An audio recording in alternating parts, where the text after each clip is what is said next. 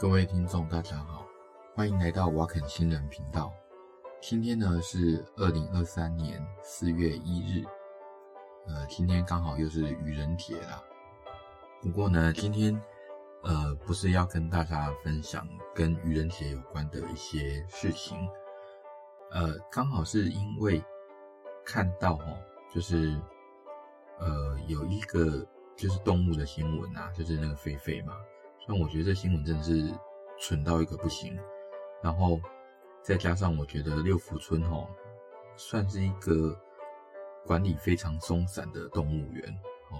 不是说开放式管理就是管理松散，而是说它本身的管理就非常松散。除了自己的自己家狒狒跑掉搞不清楚之外哈，那他们在三四十年前，那曾经让那个动物园里面的埃及圣环，那那个字不知道是念环还是念什么，反正就是一种鸟类啦。那这个鸟类哈，一对埃及圣环哦，它跑出去以后，那从此哦变成台湾的外来种。那一对埃及圣环，那繁衍到现在变几万只的埃及圣环，那呃造成了台湾生态哈，那应该说生态呃 position 生态的那个。位置这个鸟种哦占据很多，那造成本土的鸟种，呃很大的生态系的一个破坏啦，可以这么说。所以啊，那我注意到一个背景啊，就是那个开枪打狒狒的那个猎人啊，那事实上他也是在帮林务局跟农委会他们在做呃猎杀那个埃及圣环的算猎手啦，算帮忙就对了啊。那其实他也是算是。呃，为了台湾的生态系做一份，呃，贡献一份心力就对了。我觉得也不应该苛责他就对了，因为毕竟他也是受命嘛，至少他是听到人家叫他开枪的。至于整个猎捕行动荒腔走板啊，乱七八糟啊，这个就不再提了啦。只是我觉得更扯的就是官员竟然去跟动物的那个尸体道歉，这真的是。蠢到一个不行，他真正道歉的应该是他的官位吧，真是太夸张了。好，不要讲这个。那呃，今天来讲一下，应该说来分享一下我刚好看到的一篇呃，算文章啦，哦，论文啦，它是刊登在这个三月的 Plus One，呃，算是一个呃杂志上。那这篇论文其实提醒了我们一些事情，就是。呃，我曾经有朋友问我啊，因为她怀孕了，她问我说：“吼，他们家养的那个猫啊，那是不是应该在怀孕的时候丢掉？这样子，或者是说不一定丢掉啊，也许送人啊？”我有点忘了她当时的原话是怎么说的。总而言之，她是觉得为了肚子里的小孩好啊，为了怕过敏，所以应该要把她养的宠物丢掉。我那时候是跟她说：“吼，根据当时的证据显示。”啊，养猫可能对那个肚子里的小孩过敏的几率应该是可以降低的，所以不但不应该丢掉，呃，而且还应该继续养。我想他的意思应该不是丢掉，应该是送人呐。哦，这篇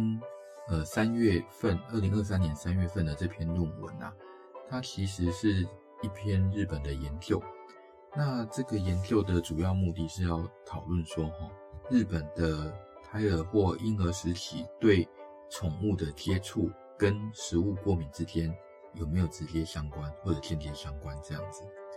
那研究本身啊，它用了日本环境跟儿童研究，呃，缩写叫做 JECS 的一个资料，然后他还特别去分析哈不同的宠物种类啊，包括猫啊、狗啊、鸟啊，还有那个乌龟啊，哦等等。那这个研究哦，总共找了六万多个哦，就六万六个，呃，六万六左右的小朋友，然后请他的爸爸妈妈去做这个回顾，然后看看他的呃小朋友，因为不能说小朋友，就是这个妈妈在怀孕期间哦，还有就是呃小朋友出生后有没有养宠物这样子，完全没有养宠物，就是完全没有接触到宠物的，大概有五万一或五万五万一千九百零九个小孩啦。啊，那有任何的宠物接触的有一万四千三百零六个。那这边比较，我个人觉得那个基本资料里面比较有趣的啦，吼，就是说妈妈的教育水准，那如果越高，就是呃大学毕业的话，小朋友在怀孕期间跟呃刚出生的时候，那有接触到宠物的比例就大幅下降。爸爸的教育程度也跟这件事情有关。那爸爸的教育程度如果越高，就是我们如果把中学哦跟大学毕业来当当做一个 level cut cut of level，就是它一个分隔点的话，也可以看到一样的现象，就是说，呃呃，学历越高的越不喜欢让小朋友接触宠物啊，这个比例上啊，可以到百分之四十比百分之二十六左右啦，哦，这是左右，这是一个大概的数字。那当然啦，这种。跟过敏相关的研究，他也会研究说，哦，妈妈有没有过敏的病史啊？那妈妈会不会抽烟呐？那他这个还很特别，就是去研究说，哎，妈妈有没有天天都在用吸尘器？这个部分也蛮有趣的，就是说，如果家里有养宠物的话，妈妈使用，哎，就是每天用吸尘器在清洁的比例，那就比那个家里没有养宠物的要来得高很多哦。然后被研究的参与者，哈，那包括他说，呃，来自日本的各地啊，从北海道、东北、关东、中部、近畿、中国四国跟九州和冲绳等等，啊，所以算是对日本全国算很代表性的。那他的主要发现，哦，就是说胎儿期啊，或者是说婴儿期接触宠物跟食物过敏，应该说。呃，小朋友生出来之后，一岁、一岁半、三岁的这个食物过敏之间，那存在着一定的关联性。主要的发现就是说，哈，如果你有，哎，不说你啦，就是说胎儿或者是婴儿期，那如果有接触狗啊、猫啊、鸟类哦这些宠物的话，那这些儿童啊，他们的食物过敏发生的几率相对会比较低一点点。但是我还是要提醒一下哦，就是。我们看到这种文章，呃，所谓的 association 跟 causation，还是要仔细的去思考。所谓的 association 的相关性，就是我们看到说，这个文章告诉我们，那接触宠物的话，有可能跟低的低一点点的食物过敏的几率有关，但是不能证明，呃，养了宠物就可以造成比较低的食物过敏这个现象。哦，那。这个研究另外也发现，就是说，在胎儿期啊，那接触狗的小朋友里面，那对蛋啊、牛奶跟小麦，哦，就是面包啦，哦，这种产生的过敏的发生率会比较低一点点。那尤其是蛋，哦，因为对蛋的那个过敏的发生率，那比没有接触狗的那个小朋友，那这个发生率那要低了百分之三十。那牛奶低了百分之四十，哦，小麦低了快百分之五十这样子，但是对其他的食物过敏啊，啊，像大豆啦、鱼啦、饭啦、水果啦、啊，甲壳类啦、啊，芝麻啦、坚果等等等等，啊，或者是猫啦、鸟类啊，都没有发现这种相关性。那然后另外猫的话，哦，猫主要是对大豆过敏的那个算是风险啊，就是那个发病的那个几率了，哦，那。比那个没有接触猫的小朋友，那低了百分之二十五，所以猫事实上也可以抑制这个过敏的状况。另外啊，接就是接触猫的话，哈，那呃这个小朋友也比较不会对鸡麦跟呃鸡蛋跟小麦那有产生过敏的。总而言之啊，就是说跟没有宠物的家庭的那个小朋友的那个过敏的状况啊，哈，接触猫或者是狗的话。对所有的食物过敏的风险降低了百分之十五、十三到十六左右，哦，这样。但是啊，也不是所有的宠物哦都可以跟降低过敏有关。例如说哦，跟仓鼠哦养仓鼠的话，这个小朋友以后啊对坚果哦的那过敏的那个风险就降增加了快两倍了。作者是说哦。那个仓鼠吃的那个坚果啊，可能会因为跟身体接触啦，或者是各种室内灰尘等等，然后让婴儿过敏啦，啊，也不知道是真的假的，这当然只是个推测嘛。之前的研究哦，那像以前呃也有发现说哦，在婴儿期接触狗，那可以降低一到三岁小朋友的食物过敏风险。然后，呃，那另外的话，猫也是稍微有一点这种降低的，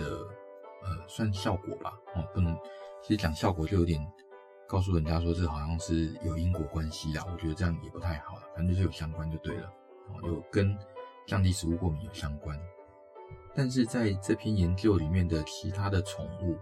那包括说像鸟类啦，哦，然后乌龟啦、仓鼠啦，哦，那这些都没有跟降低食物过敏有关。所以啊，那我们如果看这个结论的话，就是说，哦，呃，这篇文章告诉我们一件事情，就是在胎儿。就是说，在妈妈肚子里的时候，那如果妈妈有养宠物的话，那尤其是猫跟狗，和那刚出生的时候，那你也不要把猫跟狗送人，那基本上是有机会，呃，让跟你应该说跟食物过敏的发生率降低是有关的，应该这样说啦。好，可是哈，这篇研究哦，它用的是自我报告的问卷调查。所以有可能会有回忆偏差啊，或者是讯那个讯息的那种偏差。那因为哈这个资料库它并没有完全公开数据，所以那个其他的研究人员没有办法验证，所以我们也不一定能够知道说它这个呃统计方法或什么是不是有错误这样子。再来就是说哈这个研究啊，它只考虑了日本儿童，我们不能够直接外推说哈台湾也适用，美国也适用。也都有类似的现象，毕竟，呃，我们还是有一些基因上的不同啊，所以，呃，因为根据一些报告，就是在美国哈也有类似，就狗然后跟降低食物过敏有一些关联，所以也许然后这可能是人类呃一个普遍的现象啊，因为毕竟狗算是比较早被呃人类给驯化，然后跟人类一起生活这样，所以在。演化上如果有这个现象，我觉得也算是合理的。这篇论文呐，应该算是呃支持卫生假说，就是免疫学上的一个叫做 Hiding Hypothesis 那个